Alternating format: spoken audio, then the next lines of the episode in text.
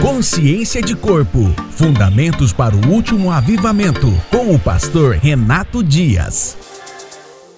Olá!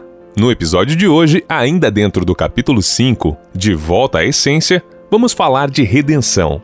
Já falamos muito sobre ofertas, mas e quanto aos dízimos?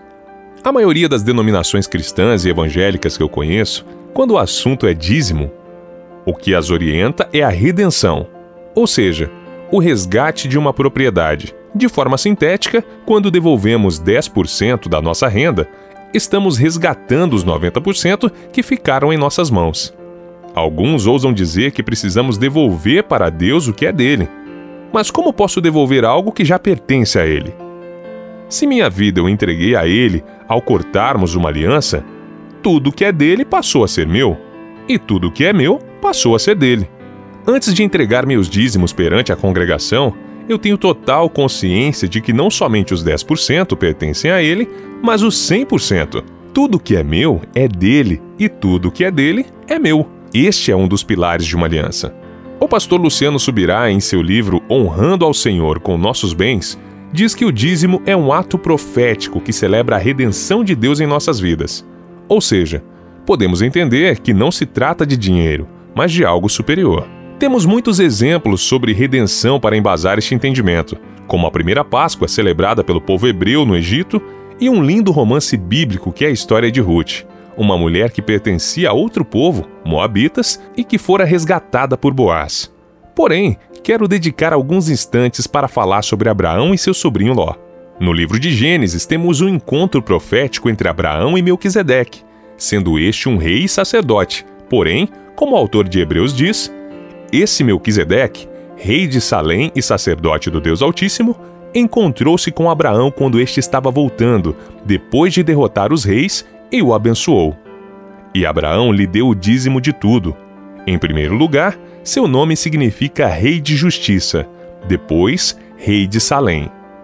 Quer dizer, Rei de Paz. Hebreus 7, 1 e 2. Usamos este texto para validar o nosso ensino sobre a devolução dos dízimos, uma vez que este episódio ocorreu antes da lei ser estabelecida pelo ministério de Moisés. O fato é que esta é apenas uma pequenina parte sobre dízimos e que, infelizmente, a outra parte, a mais importante, não aprendemos em nossos púlpitos. Mas creio que este é o momento de crescermos nesta revelação.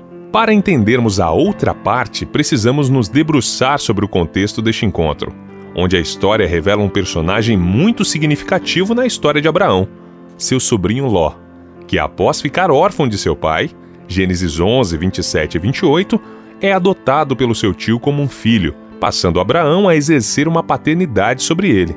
Ocorre que durante a jornada de Abraão e Ló pelo deserto, houve uma desavença entre seus pastores, pessoas encarregadas de cuidar dos seus rebanhos. E então, de comum acordo, resolveram se separar, indo cada um por um caminho diferente. Ocorre que Ló vai em direção a Sodoma e Gomorra e ali passa a viver com sua família e seus rebanhos. Abraão, por sua vez, segue seu destino habitando em tendas.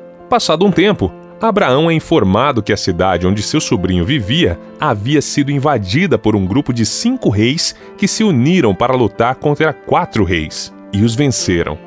Esses reis vencedores, com toda a sua tropa e aliados, levaram Ló com tudo o que possuía como refém de guerra. Ao receber a notícia, Abraão não se intimidou Antes, convocou 318 homens nascidos e treinados em sua própria casa para irem resgatar seu sobrinho. Tente imaginar a cena. Que suicídio Abraão estava disposto a cometer?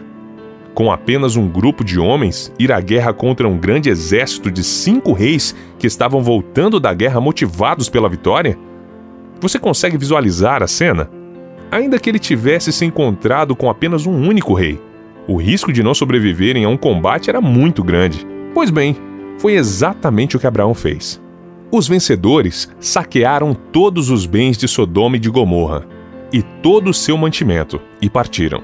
Levaram também Ló, sobrinho de Abraão, e os bens que ele possuía, visto que morava em Sodoma.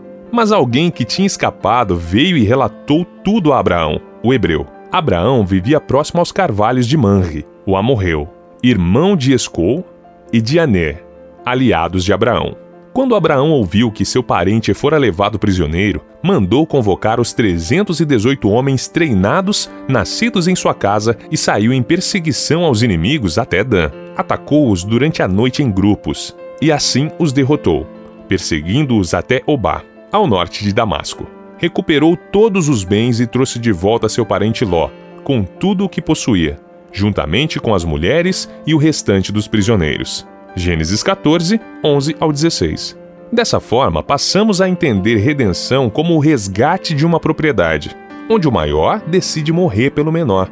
Querido irmão, você consegue compreender a profundidade do que estamos falando aqui? Não se trata de liturgia, mas de vida e morte do nosso eu. E por hoje é só. Até o nosso próximo episódio. Consciência de Corpo Fundamentos para o Último Avivamento.